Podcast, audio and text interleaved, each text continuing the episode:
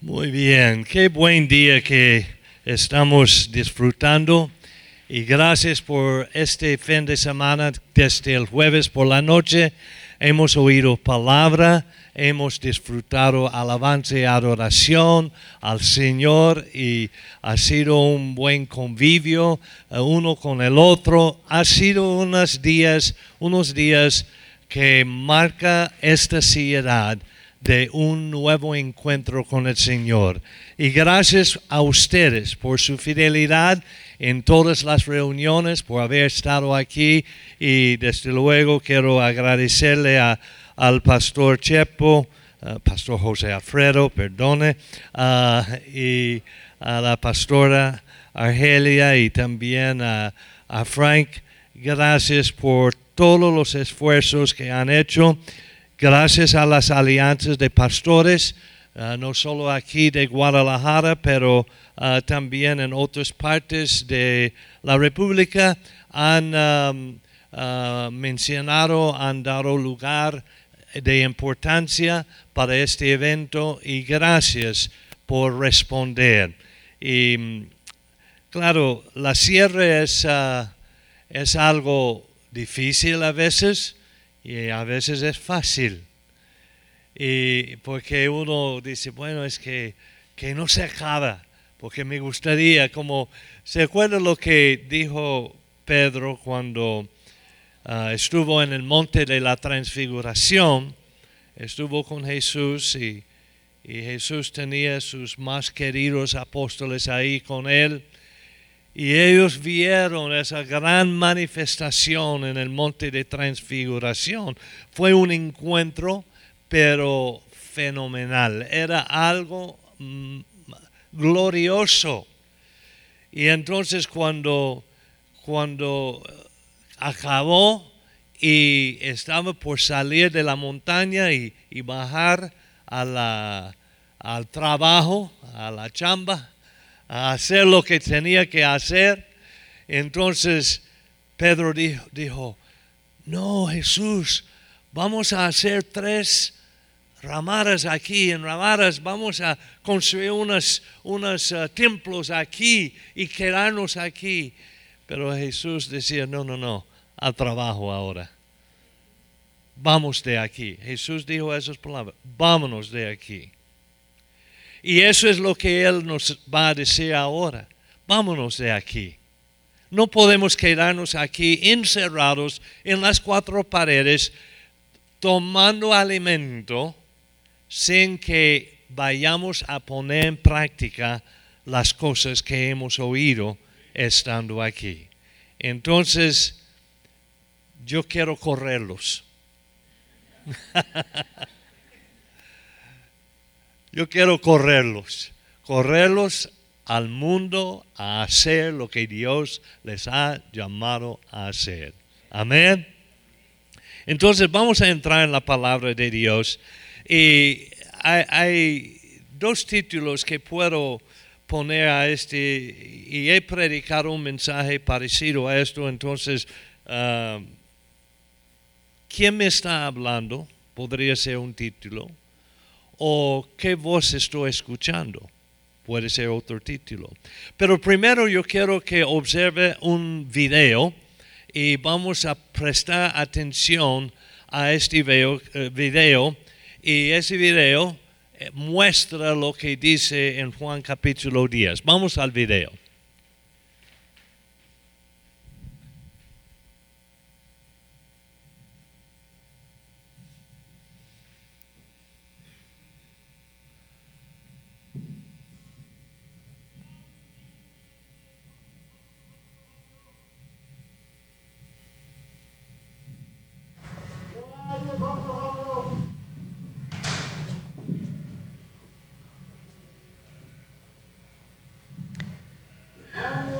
Este momento estamos viendo un video. Describo el video porque ustedes no lo pueden ver, pero es una persona que eh, está en medio de un lugar abierto, pasto, se ve neblina y él solamente está gritando.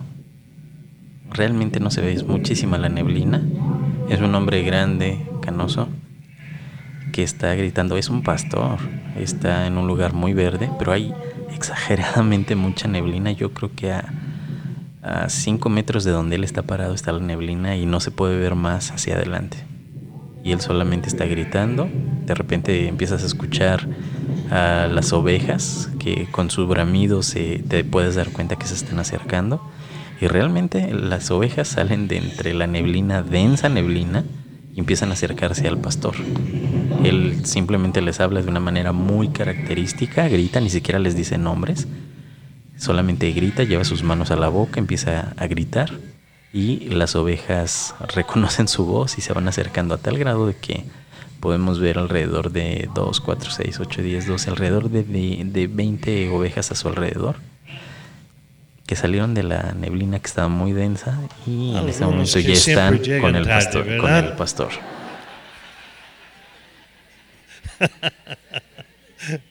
ok, gracias hermanos.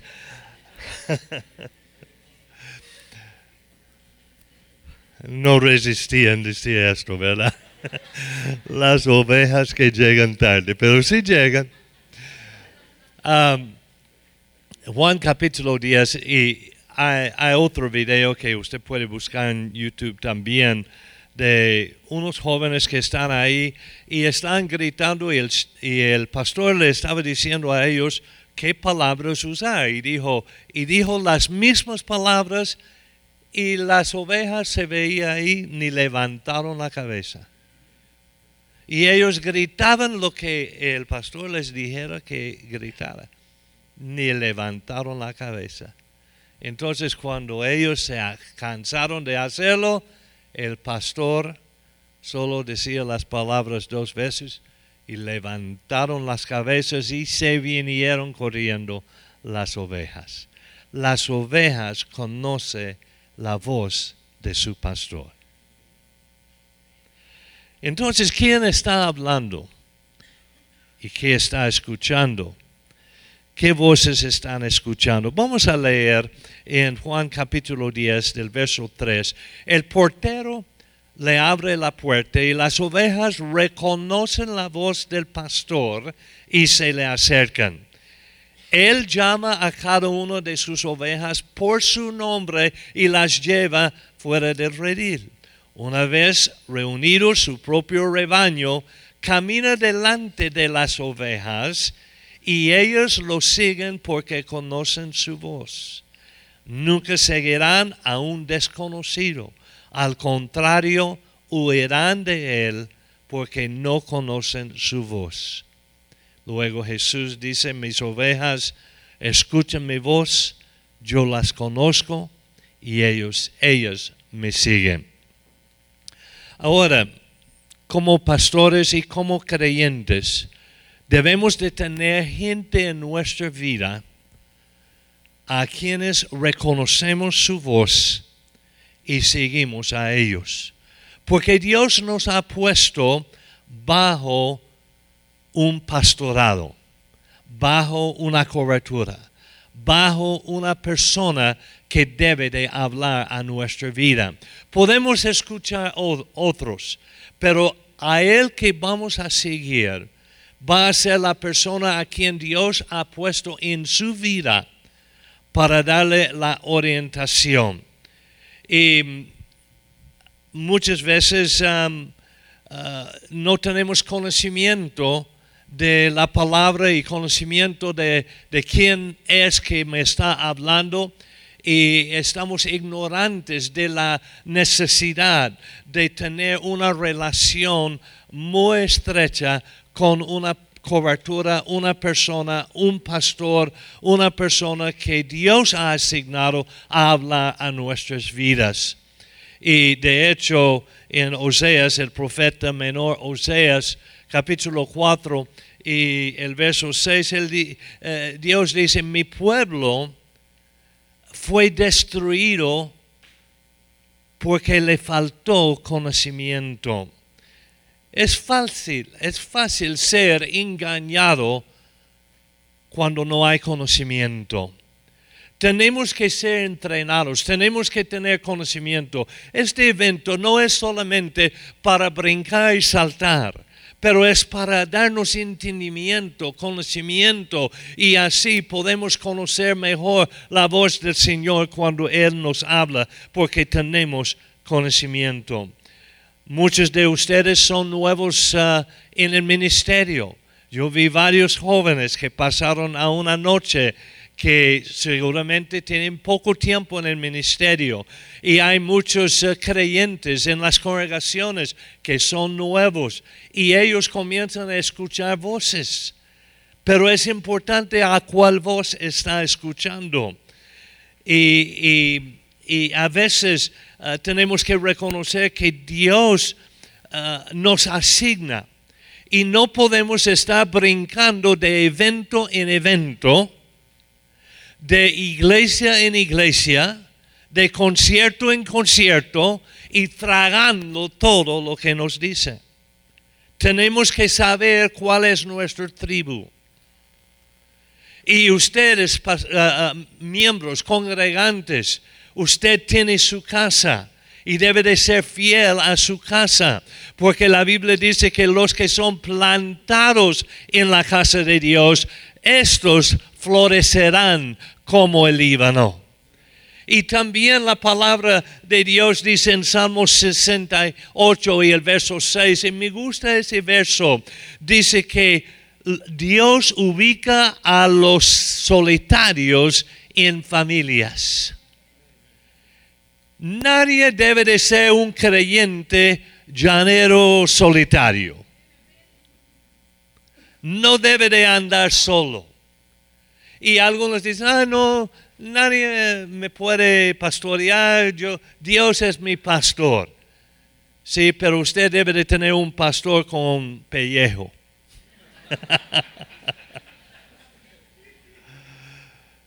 Porque Dios nos pastorea a través de hombres y mujeres a quien Él ha puesto en nuestras vidas. Dios nos ha puesto en un prado, en un redil, y en, el redil hay protección y, nos, ah, ah, nos, cubre cuando estamos, cuando pertenecemos a, una casa.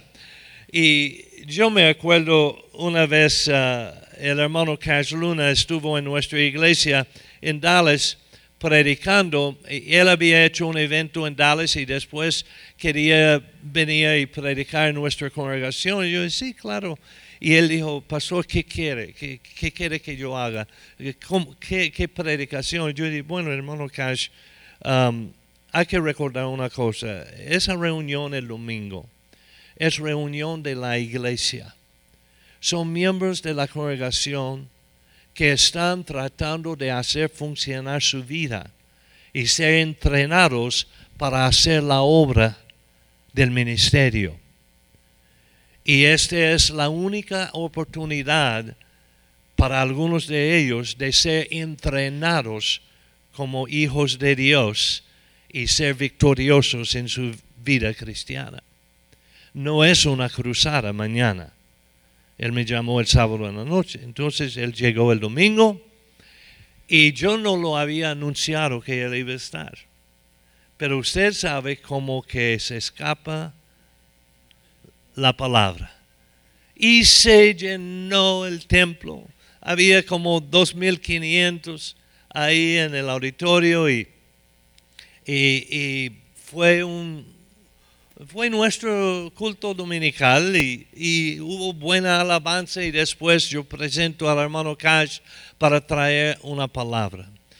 Y el hermano trajo una palabra pastoral tan, tan sano, tan bueno, tan edificante para nuestra iglesia y fue exactamente lo que nuestra congregación necesitaba. Y terminando de predicar, me entrega el púlpito. Entonces yo hice una exhortación a la congregación de poner en práctica la palabra que Él nos había dado y, después despedimos la reunión. Yo agradecía a, a, todos los que nos visitaron por primera vez, etcétera, etcétera. Era nuestra reunión normal. o dominical.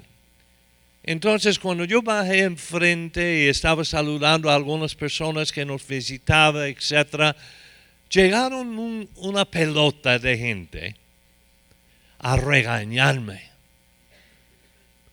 Y me dijeron, hermano, ¿por qué no dejó que el hermano Cash orara por, por los enfermos? ¿Por qué no lo dejó imponer manos sobre nosotros? Y yo dije, ¿y quiénes son ustedes? Yo no los conocía. Bueno, escuchamos que Él iba a estar y venimos para que Él ah, impusiera manos sobre nosotros y orara por nosotros. No, no, no, no, no, no. Ese no es un show donde usted va detrás de una, un personaje buscando alguna cosa extra y por qué no anda en su propia iglesia el día de hoy en vez de estar aquí con nosotros.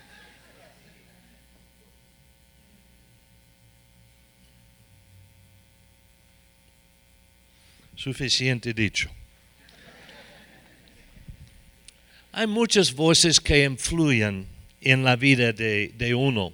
Desde la niñez, los niños dependen en las voces que le hablan, porque no tienen la madurez de tomar decisión. Y lo mismo en, en la vida espiritual. Necesitamos a alguien que nos cuida, que nos dice cómo caminar, que nos enseña qué comer y qué no comer, y, y que, que cambia los pañales de nosotros. Entonces, aún en el ministerio, pastores, no se levante, jóvenes que aspiran al ministerio, no se levante diciendo, bueno, ya me voy, hermano Chepo, ya, ya voy a comenzar una iglesia, ya me voy y, y hasta luego, y yo lo voy a hacer las cosas a mi manera ahora. Si usted es principiante, va a aprender a los golpes si usted no respeta las voces que deben de hablar a su vida. Tenemos que tener voces hablando a nosotros. Por supuesto, como iglesia, cada iglesia tiene una gran responsabilidad de cuidar y contestar preguntas de los miembros y de los nuevos, etc. Pero tenemos que cuidar quién es que ministra en nuestras iglesias. Ah, todavía hay varios pastores aquí y por eso yo quiero decir esto, pastor, ten, cuida- ten cuidado a quien suelta el púlpito. Esté seguro quién es. En un pueblo entre el polo norte y el polo sur, ya sabe dónde, ¿verdad? No tan lejos de aquí. Yo observé el pastor que era nuevo en el ministerio. Y entonces él quería aprovechar de toda persona que llegaba a ministrar. Y hubo una fama de que ahí es una buena iglesia y llega ahí y le van a tratar bien. Entonces muchos llegaban para predicar en su iglesia. Y había uno en particular que yo escuché y, y observé cómo él trataba con la gente. Entonces yo llego al pastor y yo digo, pastor, le advierto una cosa, ten cuidado soltando el púlpito a esa persona. No me siento bien de lo que escucho ten cuidado. Ay, no, es un muy buen hermano y viera cómo predica. Predica bien. Hermano, ten cuidado. Como a los tres meses recibo una llamada telefónica de ese pastor. Ay, hermano Rafael, ¿qué cree que me pasó? Me dividió la iglesia, aquel tipo. Y ahora él tenía otro, otra idea de cómo era ese predicador. Hermanos, tenemos que tener cuidado en a quién soltamos nuestro púlpito. Las ovejas conocen la voz. Entonces, si usted escucha de alguien que está en la ciudad, que quiere predicar en su congregación, busca referencias. Conózcalo bien. Ahora, hay muchas voces que nos hablan. Ahora voy a hablar de las voces que nos habla personalmente como pastor, como creyente. Y cada uno puede identificarse con esto. Ah, por ejemplo, la voz de su pasado le habla. Algunos escuchan mucho la voz de su pasado. Y su pasado a veces es, puede ser bueno, malo o feo. Lo bueno, lo malo y lo feo. Y ese pasado nos habla. Y yo tengo cosas en mi pasado, si yo dejara hablarme, yo tendría que decir, ¿para qué estoy parado aquí enfrente de esta congregación? No soy digno de hacerlo. Y a veces hay falta de autoestima porque estamos escuchando la voz de nuestro pasado. Y a veces hay eh, el, pasado que hicimos un intento de levantar una iglesia y no nos resultó y la voz del pasado dice, tú eres un fracaso y no puedes hacer nada. Tú eres el peor predicador que hay. Y escuchamos la voz del pasado. Y yo he tenido tiempos y, y cuando yo me acuerdo, algunos de los mensajes que yo predicaba, cuando yo era asistente pastor, en mi primera asignación saliendo del instituto bíblico donde escribí la mentira acerca de Abraham, algunos saben de lo que me refiero, pero ya yo era eh, el, ya, salí del instituto bíblico, ya iba a ser un ministro y ya recibí mi credencial, ya voy a ser un gran predicador y yo tengo unos mensajes. Llegué a la iglesia donde me asignaron y, el pastor con quien yo iba a trabajar se sentó conmigo y dice, Rafael, eh, qué bueno tener a usted y su esposa aquí y, vamos adelante. Y, entonces yo dije, ok hermano, estoy listo. ¿Qué, qué quiere que, yo haga? ¿Qué, es mi asignación? ¿Qué, ¿Qué debo de hacer primero? Y yo pensaba que me iba a dar el culto el domingo para predicar. Él dice, bueno, hermano Rafael, el domingo vamos a tener bautismos. Y yo pensé, ay, me va a dejar bautizar gente, mi primera oportunidad. Y el bautisterio está un poco sucio, entonces se lo puede limpiar. Yo limpiar el bautisterio con mucho gusto y pocas ganas.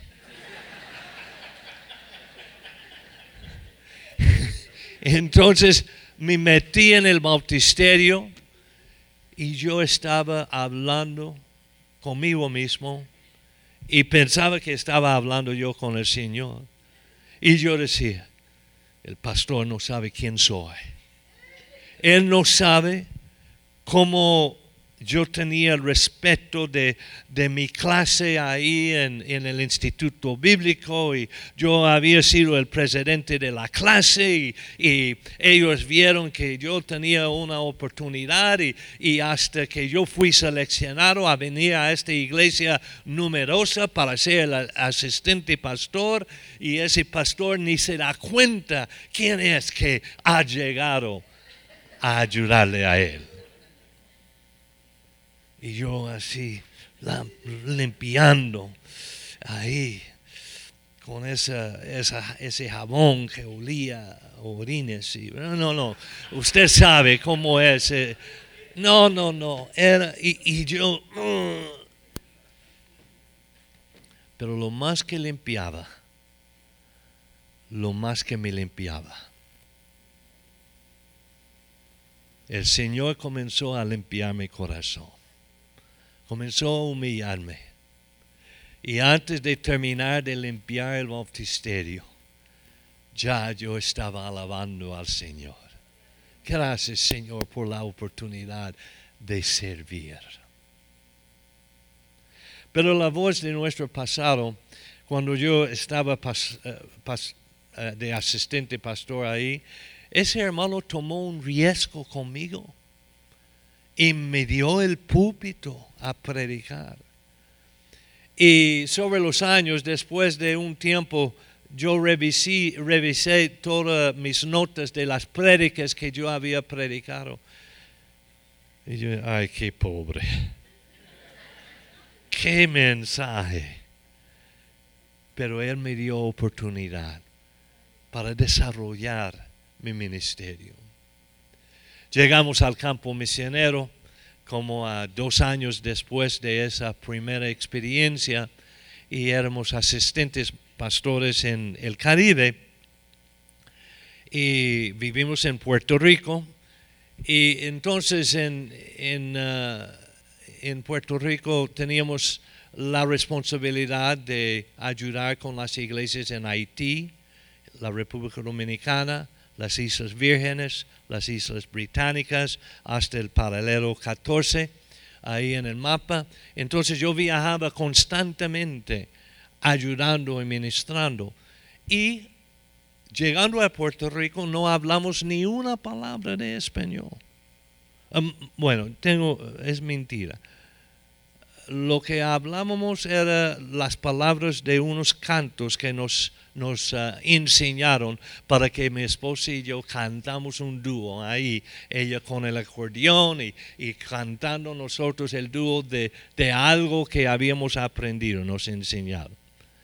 Entonces, comenzamos a estudiar el español y como a los nueve meses de estar en el Caribe, yo iba a predicar mi primer mensaje sin intérprete y iba a ser en la República Dominicana. Y entonces yo comencé a escribir mis notas y, en español y, lo preparaba y yo lo tenía y, yo me sentía tan inspirado y yo decía, toda la República Dominicana se va a convertir cuando escuchan ese mensaje. Ese sí va, va a iniciar un avivamiento en el país. Entonces me tocó predicar en un pueblito que se llama Los Cuandules. Era el pueblito más peligroso y pobre ahí en la ciudad. Y yo con mi gran mensaje. Y todavía conservo las notas. y yo me paré y yo pensaba que este mensaje va a durar por lo menos 40 minutos, sino una hora. Y yo arranqué y comencé. Terminé a los nueve minutos. Y no pasó nada.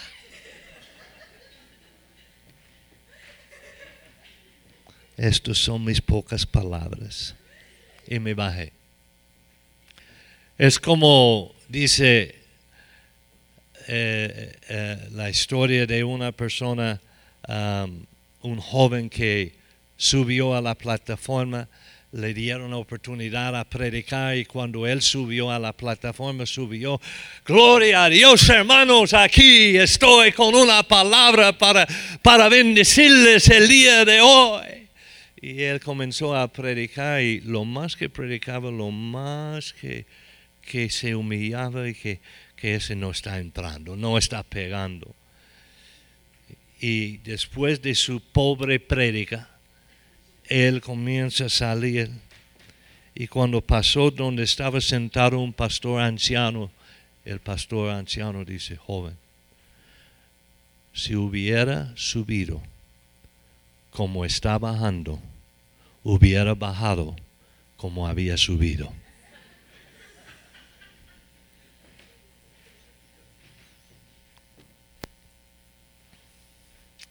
Bueno, Ese no está en mis notas, entonces no le voy a cobrar esa parte.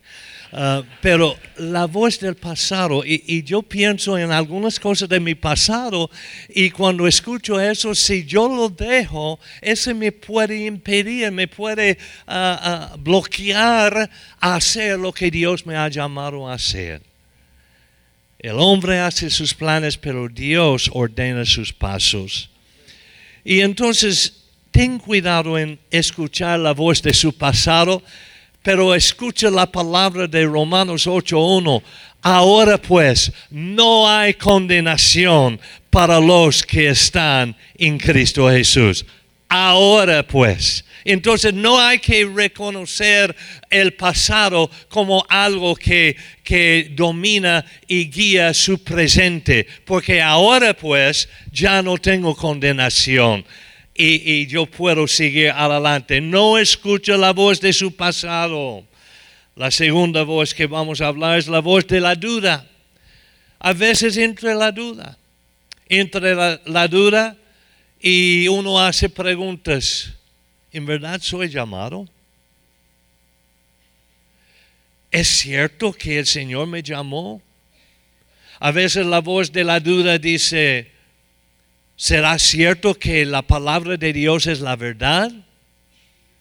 ¿Será cierto que la iglesia nuestra es la mejor? ¿Será cierto que Dios existe? ¿Será cierto? Usted sabe que esta fue la primera táctica que usó Satanás en Génesis 3 con la mujer él quiso poner duda en ella. Y él dijo, ¿es cierto que Dios dijo que se coma de ese fruto? Entonces comenzó a, plantear duda. Esa fue su primera táctica. Y el enemigo puede hacer esa táctica a algún creyente aquí hoy diciendo que, eh, bueno, seguro eh, fue, eh, estoy equivocado, que, que no soy salvo y no estoy seguro de mi salvación. Echa fuera toda la voz de la duda, porque no somos los que dudamos, somos los que creemos. Yo sé a quién he creído. Yo sé que mi redentor vive. Cielo y tierra pasarán, mas su palabra nunca pasará. Y lo que Él dice, que yo soy su hijo, voy a creer lo que Él dice de mí, no lo que dicen los demás. Diga conmigo, yo no soy quien la gente dice que soy. Ni soy quien cree que soy, quien creo que soy. Pero sí soy quien Dios dice que soy. Amén, gloria a Dios.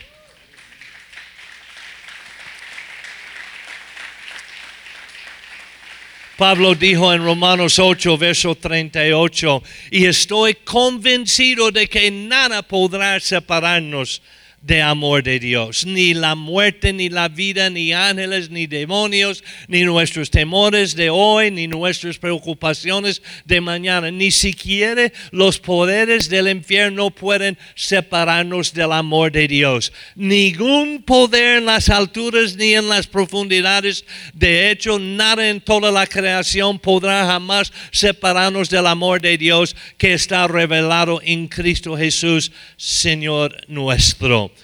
Hermanos, no hay que dudar. Él sí murió para limpiarnos para pagar el precio de nuestro pecado y por su sangre somos limpios, somos redimidos y tenemos salvación y tenemos esperanza viva. Entonces no hay duda lo que Dios ha hecho para nosotros. Recíbelo, confíelo y, y por seguro que Él que comenzó en usted una buena obra, Él es poderoso para perfeccionar esa, esa obra. Jesús dijo a los discípulos, les digo la verdad en Mateo 21, 21. Si tienen fe y no dudan, pueden hacer cosas como esa y mucho más. Hasta pueden decirle a esta montaña, levántate y échate al mar y sucederá. Entonces Jesús estaba enfatizando la importancia de no dudar, pero al que cree, todo le es posible. Hay otra voz que habla a nosotros a veces y es la voz de todo lo sabe. La voz de todo lo sabe. Esta voz la puede encontrar en muchas iglesias. Ah, pastor, no me tiene que decir nada, yo sé. Sería bueno que, pastor, no me diga nada, yo sé. Y eh, es aquella voz que le dice a uno, su vida no era nada al comparar con la mía. Usted ha escuchado la gente que va a la pesca y cuando viene y está contando a su cuate, mira, pesqué un animal así. Era así. Pero dice así.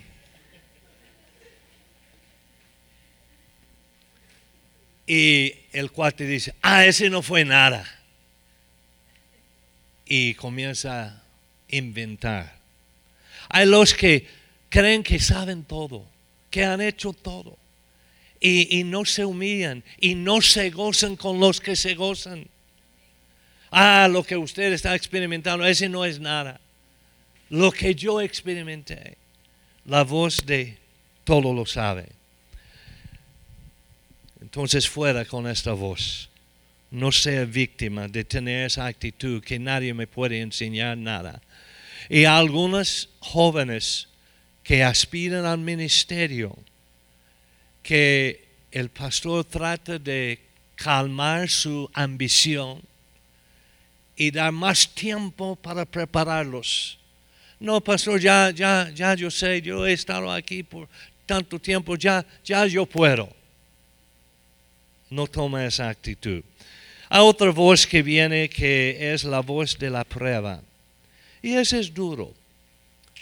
La voz de la prueba nos puede desanimar porque vienen pruebas y comenzamos a compararnos con otros y dice, ¿por qué a mí y no a él?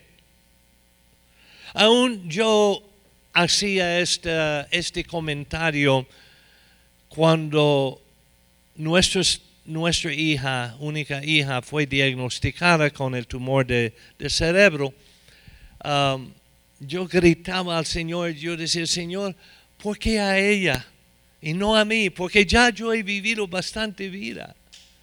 Y, yo no puedo aguantar esa prueba que mi, hija está teniendo esa, esa enfermedad de cáncer en su cerebro. Y por siete años peleó una buena batalla nuestra hija antes de irse con el Señor. Y entonces esa prueba era demasiado para mí y a veces la voz de la prueba comienza a hablarnos y puede desanimarnos y causarnos hasta pelear con el Señor. ¿Por qué me tiene que dar esa prueba? Pero lo que me ministró más durante una prueba tan difícil para mí es reconocer la actitud de mi hija, que la prueba era más grande para ella. Y ella decía, papá, no se preocupe, porque de cualquier de las dos formas yo estaré bien. Si el Señor me sana, estaré bien. Si el Señor me lleva, estaré bien.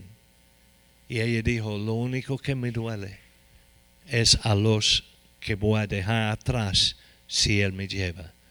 Y entonces ella aprovechó siete años de vida después del diagnóstico para, para sacar el jugo de la vida y entrenar a sus hijas y hablar con amigos y, escribir grandes ah, escritos en el internet para gente que estaba sufriendo con cáncer ella ministró hasta lo último.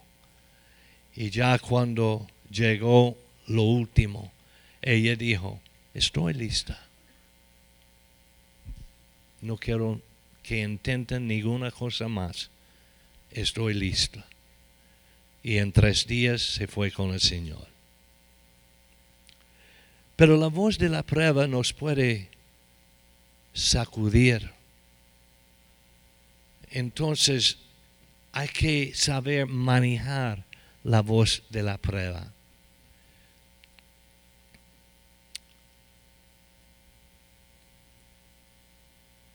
Escucha lo que dice Hebreos capítulo 11, 24. Fue por la fe que cuando nació Moisés sus padres lo escondieron durante tres meses, vieron que Dios les había dado un hijo fuera de lo común y no tuvieron temor de desobedecer la orden del rey. Fue por la fe que Moisés, cuando ya fue adulto, rehusó llamarse hijo de la hija del faraón. Prefirió ser maltratado, tener una prueba. Prefirió pasar la prueba con el pueblo de Dios que a, disfrutar de los placeres momentáneos del pecado. Consideró que era mejor sufrir por causa de Cristo que poseer todos los tesoros de Egipto, pues tenía la mirada puesta en la gran recompensa que recibiría. Fue por la fe que Moisés salió de la tierra de Egipto sin temer el enojo del rey. Siguió firme en su camino porque tenía los ojos puestos en el invisible. Fue por la fe que Moisés ordenó que el pueblo de Israel celebrara la Pascua y, y rociara con sangre los marcos de las puertas para que el ángel de la muerte no matara a ninguno de sus ah, primeros hijos varones. Pero noto una cosa, que toda esa historia de Moisés aquí no nos cuenta sus reacciones cuando sí tenía pruebas. Porque él tenía pruebas, él tenía cansancio, él tenía tiempos cuando quería hacer las cosas a su manera. Pero Dios nos hace recordar de Él, de cuando Él actuó por fe, a pesar de la prueba. Hermanos, tenemos que reconocer que la prueba no es, una, prueba no es para, para debilitarnos, ni para mostrar nuestra debilidad, sino es para mostrar nuestra fuerza. Mira, lo he vencido. Y si puede vencer la prueba de hoy, la prueba de mañana que aún sea más difícil, usted la, la, puede vencer, porque ya el músculo de su fe ha sido desarrollado por la prueba de hoy. Otra y termino con esto, la voz del Señor. Y por supuesto esa es una de las, o es la voz principal de, que debemos de escuchar. A veces mi esposa me acusa de tener audición selectiva. Y es cierto, porque a veces hay cosas que no quiero escuchar cuando yo estoy haciendo otra cosa y hay cosas que tengo que hacer y no lo he hecho. Y cariñosamente ella me acuerda de lo que yo debiera de haber estado haciendo. Sacar la basura. Pero ese juego es demasiado bueno que estoy viendo en tele. Y regresa y dice, Rafael, ya viene el basurero, no va a sacar la basura. Ah, no le escuché. Como que le escuché, pero ignoré. Es una audición selectiva.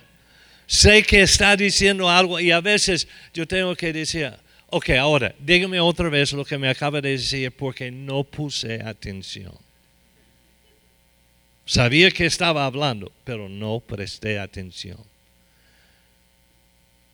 Yo creo que el Señor tiene ese problema con nosotros a veces. Nos dice cosas y no pusimos atención. Entonces después viene una patada de parte del Señor. Ay Señor, ¿por qué eso? Porque no me hizo caso. Ah, eso quería decir. sí, eso es lo que quería decir. Pero a veces Él nos tiene que, que hablar fuerte para nosotros no tener audición selectiva, pero prestamos oído todo el tiempo. Apocalipsis termina hablando que el que tiene oído, oiga lo que dice el Espíritu a la iglesia. Dios nos habla por su Espíritu. Dios nos habla en tiempo de alabanza y adoración. Dios, sabe, muchas veces Dios me habla cuando me estoy acostando. Y estoy antes de dormir. Dios me da un pensamiento. Wow. Ese sí sería un buen mensaje. Mañana lo voy a apuntar. Me levanto en la mañana. Ay, ¿qué fue que era? ¿Qué fue que Dios dijo? ¿Cómo era? Y no puedo recordar. Entonces, una de mis buenas maneras de recordar algunas cosas que Dios me dice, el teléfono está a la par de la cama, entonces yo agarro el teléfono y yo hago un tweet o un mensaje en Facebook. y ahí está, grabado. Entonces que tengo una tableta ahí para apuntar o en notas ahí en su teléfono. En ese momento, a veces estamos tan cansados que no queremos hacer caso a la voz del Señor cuando Él habla. Y a veces en las iglesias, y, sucede lo que creo que fue el hermano eh, Enrique que lo dijo, que un cuate llega a su amigo y, y dice, ¿por qué no estaba en la iglesia ayer? ¡Wow! ¡Qué tiempo tuvimos! Y una palabra sustanciosa. ¿Y de qué se trataba la palabra? Muy buena, pero no me acuerdo el tema. es cierto, sucede. Mira, eso admiro de los cubanos si usted predica en Cuba en el año 2001 y regresa en el 2020, el cubanito le va a decir todo lo que predicó. Yo he ido a Cuba seis veces. una vez me dio una risa. Se me acercó y, y había un espacio de Ah, no sé, como 10 años había pasado que yo no había ido y, llego a Cuba y, un joven viene con su carpeta, su cuaderno y, él tenía notas y él dijo, y, él me mostró sus notas y tenía escrito muchas cosas, pero tenía un espacio aquí de como dos líneas, en blanco, un espacio blanco, y después más notas. Y él dijo, hermano Rafael, qué bien que, que haya llegado. Cuando estaba aquí hace 10 años, usted predicó este mensaje y yo no capté lo que dijo aquí en ese espacio. Me puede decir. Y yo decía, hermano, yo no tengo menor idea lo que hubiera dicho en ese espacio. Pero comen la palabra qué hambre de palabra tienen ahí. Que Dios restaura ese hambre en nosotros de oír la voz del Señor. Y cuando alguien está predicando y, Dios le habla, apunta lo que Él está diciendo, porque bien puede ser que lo que Él está diciendo a usted es solo a usted y no a los demás. Y, a veces hay gente que llega y me dice, pastor, me acuerdo cuando usted dijo esto Más probable no lo dije, pero es lo que escucharon de parte del Espíritu a través del mensaje que estaba predicando. Escucha la voz del Señor. Dios nos habla por el Espíritu. Él nos habla por los amigos, nos habla en tiempo de alabanza y adoración. Dios nos habla, habla por su santa palabra. Y Pedro fue que dijo que tenemos una palabra más segura de profecía. Me han llegado algunos y me han dicho, pastor, ¿me puede dar una palabra? Y yo digo, aquí hay un libro lleno de palabras. Cuando usted hace caso a todo lo que hay aquí, me regresa y yo le voy a dar una palabra. Más probable de felicitación por haber cumplido la palabra de Dios. Eh, esos que quieren, que quieren vivir su vida a base de palabras personales de profecía son personas que no tienen fundamento en la palabra. Yo no estoy en contra de una palabra profética personal y Dios me ha usado para dar palabras a algunas personas en su tiempo pero tiene que ser por el Espíritu, tiene que ser el Señor. Yo no voy a andar inventando palabras. Yo me acuerdo aquí en Guadalajara una vez, aquí en Guadalajara, un profeta americano estuvo aquí y se sentó en una silla y la gente hacía fila para que él les diera una palabra personal de profecía. Ay, no creo eso. Porque no es como el profeta quiere. La profecía dice como el Espíritu quiere.